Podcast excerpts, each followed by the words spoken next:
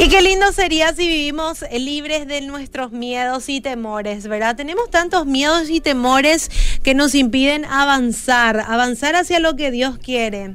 Ahora yo te pregunto a vos, ¿te sentís libre del miedo? Bueno, te cuento que es natural sentir temor en diferentes situaciones, en especial cuando se trata de problemas que nos resultan complicados resolver. Existen también ocasiones que nos hacen desfallecer, pero Dios tiene una palabra para nosotros.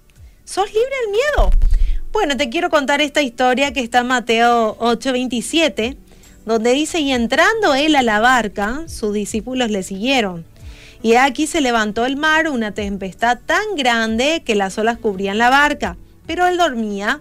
Y vinieron sus discípulos y le despertaron diciendo, Señor, sálvanos, que perecemos. Él dijo, ¿por qué teméis, hombres de poca fe? Entonces levantándose, reprendió los vientos y el mar, y se hizo grande la bonanza. Y los hombres se maravillaron diciendo, ¿qué hombre es este que aún los vientos y el mar obedecen? Bueno, acá nos cuenta que Jesús estaba junto a sus discípulos en una barca y en el trayecto empezó una gran tempestad. Es como cuando vos te vas en el auto y de repente viene una tempestad increíble que vos no sabes lo que vas a hacer. Si te quedás, si te vas, si te estacionás, si te bajás, ¿verdad? Porque se inunda el auto. Bueno, en el trayecto empezó una gran tempestad que parecía que iba a destruir esa nave, por lo que ellos se angustiaron y era algo natural. Obviamente te vas a angustiar si llega a pasar eso.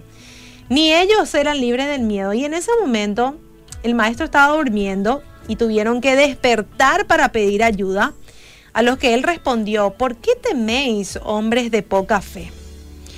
Bueno, y hoy yo te quiero decir, ¿estás enfrentando alguna tormenta? ¿Sentís temor por alguna tormenta de tu vida?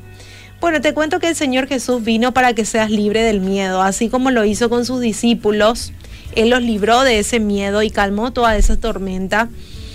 Y él quiere ayudarte también a vos, ¿sí? Quiere ayudarte a vivir en paz, a vivir en libertad.